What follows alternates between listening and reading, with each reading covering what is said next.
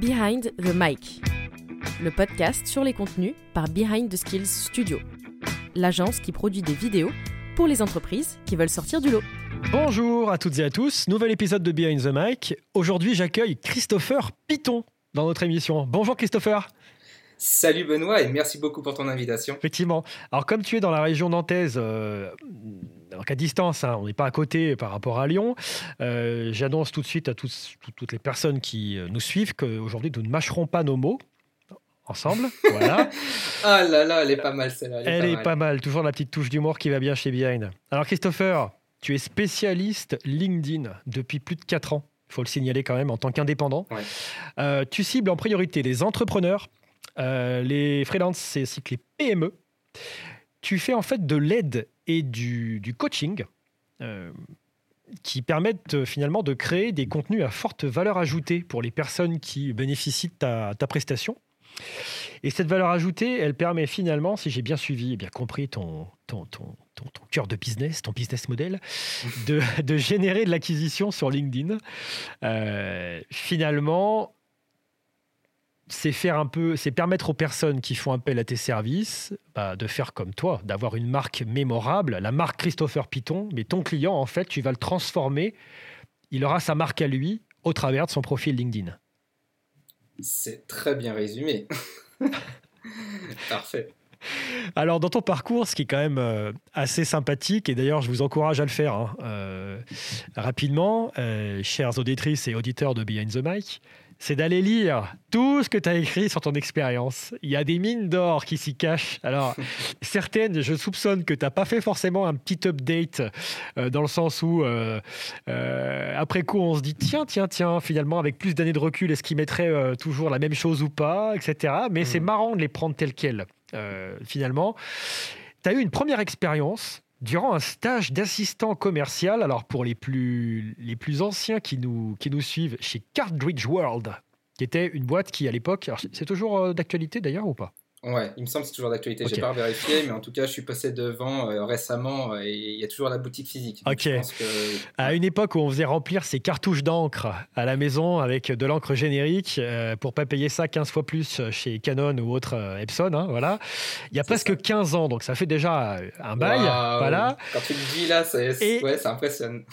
Est-ce que tout ou presque, c'est une question que je te pose là, est-ce que tout ou presque pour toi ce serait finalement pas joué ici dans ta première expérience pro, euh, par rapport à ce que tu es devenu aujourd'hui, puisque tu y, tu y as appris à l'époque, je te cite, à convaincre et à persuader sans manipuler. Tiens donc, tu peux nous en dire plus sur ça? Ah ouais, carrément. En fait, c'était vraiment ma première expérience professionnelle et c'était mon premier stage euh, pendant que je réalisais un BTS d'assistant de gestion. Donc il n'y avait pas cette partie commerciale et euh, du coup bah, on avait toqué un petit peu aux portes juste à côté de chez, mes parents et euh, il y avait plein plein de boutiques physiques et on s'est dit tiens cette boutique vient d'arriver, c'est un, un, produit qui est assez innovant et ils étaient vraiment sur cet aspect de réduire les coûts d'impression pour les, pour les particuliers en rechargeant les cartouches d'encre. Et euh, on a été là-bas et la personne nous a dit euh, Banco, j'ai besoin d'aide, de toute façon je viens de lancer mon activité, donc euh, deux stagiaires, ça ne fera pas de mal. Et l'objectif c'était justement d'appeler un tas de prospects par téléphone pour bah, leur vendre ce, service et ces produits. Donc bah, lui ce qu'il avait fait, c'est qu'il avait acheté une base de données et l'objectif c'était d'appeler bah, au téléphone tous ces particuliers. Donc forcément, on s'est mangé des sacrés retours euh, de, clients qui étaient en mode euh, mais j'ai déjà pas d'imprimant chez moi, pourquoi vous m'appelez? Euh, Ok, d'accord, c'est pas pas con. Et à, cette époque, le patron nous disait tout simplement moi ce que je veux, c'est pas forcément que vous vendiez, ce que je veux c'est que vous appreniez à vendre, à bien vous présenter, à bien présenter une boîte et derrière à créer une relation de proximité avec les gens et de créer un premier lien et pas nécessairement de commencer à leur vendre tout de suite le produit. Donc on les a appelés, on leur parlait un petit peu bah, de ce nouveau service euh, euh, qui avait près de chez eux, parce qu'on a appelé une base de données achetée mais locale. Uh-huh. Euh, et du coup, bah, on a eu globalement de très très bons retours de, personnes au téléphone qui appréciaient la démarche, qui était justement de pas forcément vendre, mais plutôt d'apporter un conseil et leur expliquer qu'il bah, y avait un service qui pouvait potentiellement les aider au quotidien et pour réduire leurs coûts. Donc c'était vraiment top cette première expérience. Ok, on confirme que dans ton secteur, on raconte pas des salades en prospection. Hein Toujours le petit mot euh, de salade euh, pas très loin. Toujours. Tu as été quand même aussi, je terminerai là-dessus, sur les, petites anecdotes euh, de ton parcours qui vont nous montrer comment ça a pu aussi forger le créateur de contenu que tu es devenu. Mm. Tu as été étudiant infiltré en mission commando, carrément, pour faire du benchmark concurrentiel à l'époque dans le milieu nantais. Ouais. Ça, c'est quand même pas tous les jours qu'on demande de faire un benchmark limite en mode commando. Euh, c'est clair. voilà, tu as quand même aussi 50 000 abonnés LinkedIn. Alors ça, chapeau, c'est un chiffre euh, qui commence à être euh, oui, parmi les plus... Enfin, il est difficilement plus haut. Voilà, on va dire s'il y a les 10% des, des, des, top créateurs de contenu sur LinkedIn en matière de nombre d'abonnés, bah, tu es forcément dedans avec ce, ce, mm. ce, ce score-là. alors, il y a une chose de toi que j'ai retenue et c'est sur laquelle je vais commencer à parler euh, action, contenu. Tu as, dans une de tes newsletters, que tu, alors c'est celle d'ailleurs que as, dont la version est actuellement à, à, disposition sur ton site. Alors, euh, quand je dis actuellement, c'est euh, là en début avril 2023. Tu la mets gratos à disposition avant de lâcher son mail pour savoir si effectivement ça vaut le coup de lâcher le mail à Christopher et de se faire spammer par Christopher à, ou pas, en version ce qui va nous montrer dans un exemple de newsletter, si j'ai bien suivi.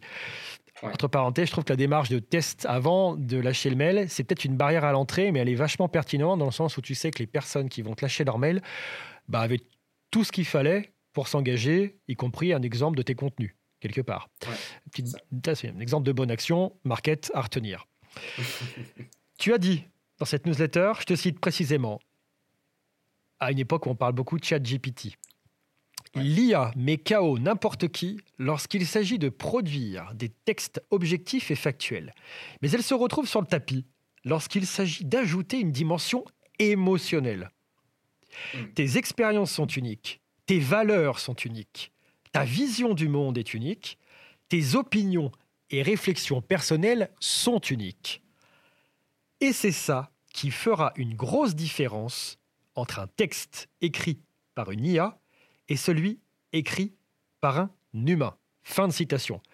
Christopher, hmm. est-ce que ce serait pas là, finalement, la plus belle action à faire en matière de contenu par Christopher Python C'est clair. Non, je te rejoins tout à fait. Et euh, c'est un très très bon extrait de la newsletter. Effectivement, comme euh, tu, le, tu, le, mentionnais, euh, il y a une forte barrière à l'entrée peut-être pour, pour s'abonner à, à mes contenus et puis euh, les recevoir quasi quotidiennement. Mais euh, c'est vrai que l'objectif derrière tout ça, c'est euh, d'avoir un nombre d'abonnés qui est le plus qualifié possible. Les gens savent tout de suite à quoi s'attendre, ils savent quelle est la longueur de mes emails, ils savent comment c'est structuré, ce que je peux apporter comme valeur. Et tout de suite, avant de s'inscrire, j'augmente en fait dans leur esprit ma jauge de crédibilité et j'augmente la valeur perçue qu'ils vont avoir de mes contenus. Donc derrière, potentiellement, euh, c'est aussi bah, un, très bon moyen de, rapidement marquer leur esprit et euh, derrière euh, d'augmenter le potentiel volume de clients que je peux après drainer grâce à ces emails. pour revenir plus en détail par rapport à ce que tu disais sur, l'IA et les contenus, même si les IA sont en train d'accélérer, même si les IA vont se perfectionner et euh, se rapprocher de contenus qui vont être un peu plus euh, émotionnels, un peu moins euh, corpo plat. L'idée, c'est derrière que chaque personne a, sa, propre expérience, chaque personne a vécu plein de choses qui peuvent être banales ou pas banales, et c'est une IA ne pourra jamais réécrire, retranscrire quelque chose qu'on a vécu dans le réel, parce qu'elle n'a qu'une idée bah, de ce qu'on a fait à partir du moment où c'est nous qui lui dictons l'information dont on a besoin d'obtenir et l'information qu'on veut lui faire recracher. Donc pour moi c'est ça, euh, vivre des choses, raconter des trucs intéressants, documenter nos apprentissages et euh, du coup ça sera le meilleur moyen pour créer une audience euh, qualifiée, une audience qui nous suit pas uniquement pour notre expérience, pour notre expertise, mais qui nous suit pour qui on est. Alors je vais reprendre une partie de ce que tu viens de dire. Finalement, euh, conseillons l'audience qui, qui, nous écoute, qui nous regarde, bonne action avec l'IA ou bonne action sans IA Ou alors avec IA, mais attention à l'utilisation que vous allez en faire.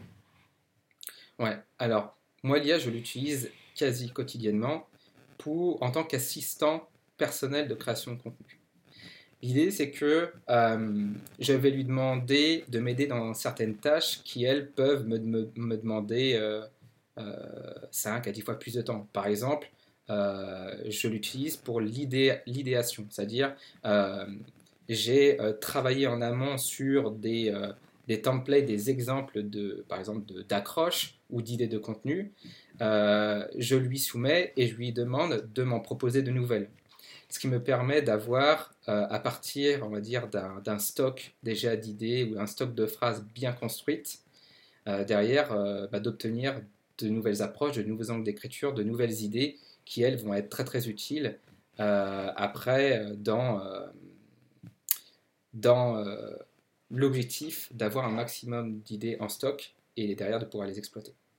Hmm, ok. Alors, je vais revenir sur un élément de, ton parcours. Euh, et la, question, elle va être euh, extrêmement euh, presque téléphonée. On avait déjà parlé un petit peu il y a quelques jours ensemble.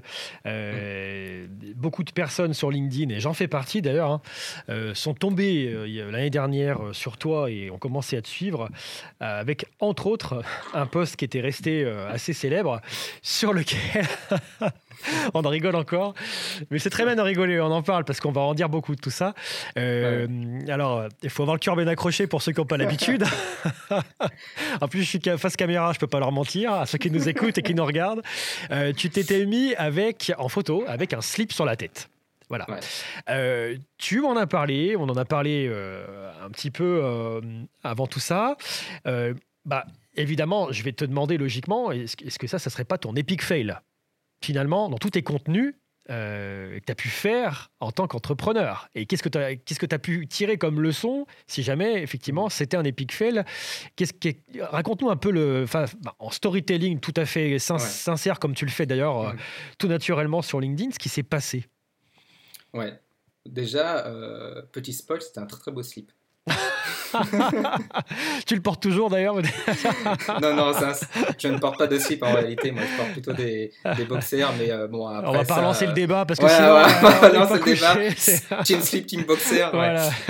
non, pour eux, ouais, effectivement, c'était un sacré pick fail en fait pour euh, redonner du contexte. Euh, le, le 21 juin 2022, précisément, j'ai publié en fait un, un contenu euh, avec euh, mon ami Fabien.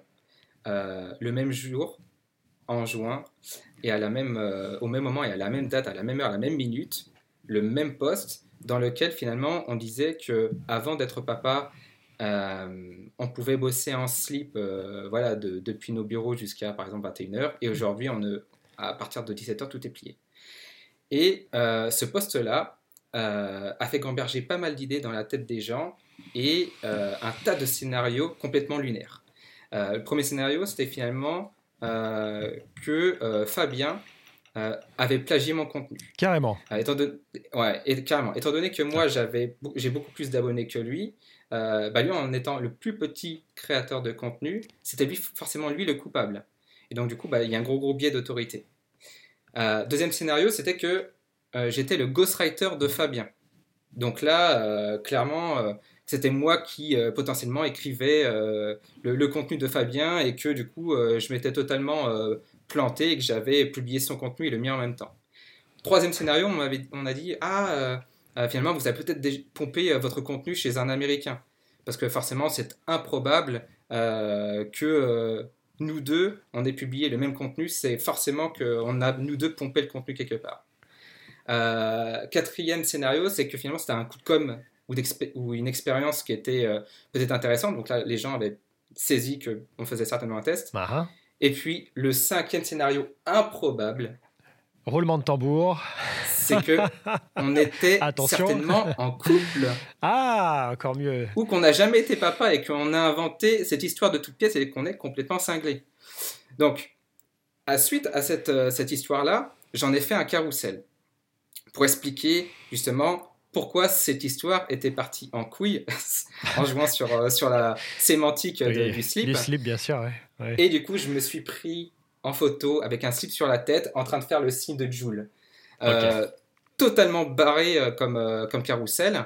Et je me suis dit, bah voilà, je vais apporter une touche d'humour, je vais essayer de toucher le ridicule à l'extrême pour détraumatiser la situation et expliquer un petit peu ce qui s'était réellement passé. bah, suite à ce carrousel, euh, j'ai eu plus de 86 désabonnements. Alors, 86 désabonnements par rapport à, presque plus de 40 000 abonnés. À l'époque, bah oui. Voilà. Mais euh, c'est intéressant de comprendre que le ridicule attire autant qu'il repousse. En fait, euh, quand on, on, se prend en, en ridicule, et qu'on peut être associé à ces personnages. Par exemple, il y avait des gens qui sont en relation de niveau 1 avec moi sur LinkedIn. Euh, ils n'ont pas forcément envie d'être associés avec ce genre de personnes. Euh, surtout d'un point de vue business. C'est en gros un petit peu, bah, que va-t-on penser euh, de moi si je suis en relation avec cet individu complètement taré quoi. Alors que finalement, tes contenus et tes propos, on le rappellera jamais assez, sur le plan juridique, hein, n'engagent que toi. Ouais, Par ailleurs. Ça. Hein. Exactement. Ah oui. Exactement. Mais bon, quoi qu'il en soit, en fait, je suis rentré dans cet aspect un peu clownesque et euh, à la limite entre est-ce que finalement je veux véhiculer une image sympa ou est-ce que finalement je suis en train de véhiculer une image de clown au point où les clients que je cible à l'époque et je cible toujours sont des clients premium. Est-ce que cette clientèle-là a envie de s'associer avec moi? Est-ce qu'elle est en accord avec le langage, euh, mon langage et euh, ma communication?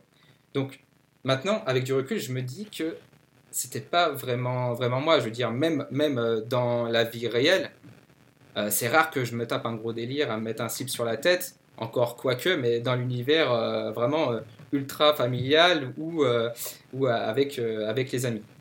Et peut-être, est-ce que c'est depuis que je suis papa et que je me suis assagi ou j'ai mûri, je ne sais pas, mais en tout cas, je, ne suis pas sûr à 100%, car ça m'empêche pas en fait de raconter des bonnes blagues totalement farfelues à, mes potes. Juste que je pense que tout le monde a, comme tout le monde, j'ai évolué, et comme toute hmm. communication, on évolue.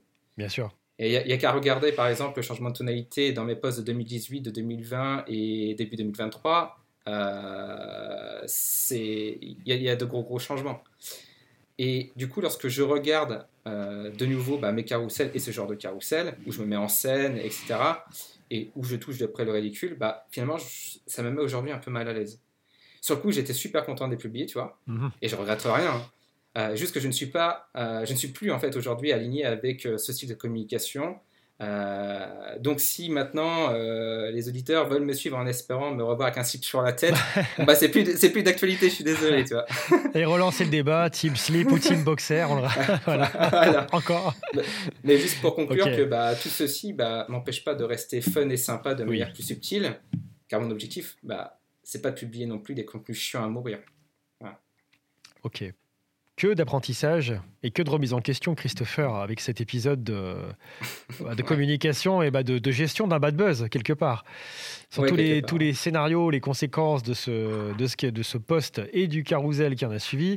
Ce qui est intéressant dans ce que tu as dit, c'est que euh, finalement, euh, création de contenu rime avec analyse, avec euh, réflexion, avec euh, réaction euh, qui tient compte de ce qui s'est passé, donc une profonde remise en question permanente des, créateurs de contenu, et que tu as déjà à l'époque, si j'ai bien suivi, fait une première réaction par rapport aux différents comportements en commentaire qu'il y avait pu y avoir. Tu as testé un truc avec le carousel et le slip, puis ça n'a pas marché, puis tu as encore eu d'autres conséquences, puis as, et tu en es sorti en fait à ta manière, parce qu'il est le, le haut du tunnel, du, le haut du tunnel, il fallait la placer celle-là. le haut du tunnel. Alors, on n'a jamais vu un tunnel vertical, mais c'est pas grave. T'es sorti, t'es ressorti du puits plutôt, voilà. Euh, finalement, avec euh, bah, beaucoup de, d'expériences positives euh, de ce que tu n'es pas prêt à recommencer. De toute façon, qui répond de toute façon pas à tes objectifs premiers, non seulement en tant que personne qui crée des contenus, mais aussi au niveau cœur de cible et business. exactement. La petite trousse à outils, la trousse de secours, Christopher, On, la, on, la, demande toujours celle-là hein, avant de se quitter dans l'émission. Euh, donc depuis ta, ta, belle région nantaise, qu'est-ce que tu euh, conseillerais à quelqu'un qui aurait besoin d'aide, besoin de, de, recommandations en matière de contenu? Tu mettrais quoi dans cette valise à lui remettre euh, complètement de façon désintéressée? Ouais, alors de façon totalement désintéressée, bah, je, vais partager, je peux partager déjà les outils que moi j'utilise au quotidien pour gérer ma création de contenu euh, sur LinkedIn, euh, parce que c'est vraiment le, sujet, et de manière générale, mais en tout cas sur LinkedIn. Euh, moi, j'utilise l'extension Chrome Sheet App qui me permet d'avoir un reporting complet sur les performances de mes publications. Ça me permet d'avoir des analyses beaucoup plus précises pour savoir ce qui fonctionne, ce qui ne fonctionne pas, et de manière à pouvoir itérer de manière beaucoup plus efficace. Euh, je vais utiliser après bah, des outils euh, qui ont le vent en poupe en ce moment, c'est-à-dire ChatGPT pour euh, l'idéation notamment. On en parlait, oui. Mhm. On en parlait. Midjourney pour la création de, visuels, qui moi m'aide à pouvoir illustrer mes, mes carousels, notamment sur une carousel où j'avais besoin d'un homme, homme avec une perruque sur la tête. Donc là, encore une fois, ça, je suis pas dans le ridicule, mais c'est plus moi qui, qui, me, qui me met en scène. Euh, sinon, en termes de, de, personnes que je suis, euh, là en tête euh, sur, sur LinkedIn, ça serait un, un copywriter bosniaque. On entend souvent parler des Américains, mais là, moi, c'est un copywriter bosniaque hmm. qui a une petite appétence et une particularité sur LinkedIn. c'est Jasmine Alik. et du coup, j'aime beaucoup ce qu'il fait et il a décollé très très récemment. Euh, sinon, bah, on y a pour rejoindre un petit peu euh, euh, l'idée. J'aime bien suivre le vulgarisateur Ruben Acid. pareil, très très pointu et il fait d'excellents carousels ultra éducatifs et ultra applicables. Donc ça, on adore. sinon, totalement en dehors de LinkedIn, en dehors de la création de contenu, on va dire pur, j'adore suivre sur YouTube des créateurs de contenu qui vont aller chercher euh, qui vont partager des informations très fouillées, des réflexions, etc. J'adore Cyrus North, euh, qui est un YouTuber qui est beaucoup plus euh, centré sur la philosophie et le dev perso. et globalement, si on reste dans l'univers entrepreneurial, je recommanderais de suivre Alexandra Martel, qui a une approche très très personnelle du copywriting et de comment fixer ses prix. Et surtout, j'aime bien son côté scientifique. Euh, qu'elle apporte et qui euh, l'aide à se différencier. Euh, et deux autres personnes, après, voilà, à, apprendre, mais j'aime beaucoup le travail d'Axi Michela sur sa vision du freelancing et la manière, lui, dont il fonctionne pour construire un business résilient. Donc avec lui, il n'y a pas de conseils ronflants, mais une approche très concrète et terre à terre.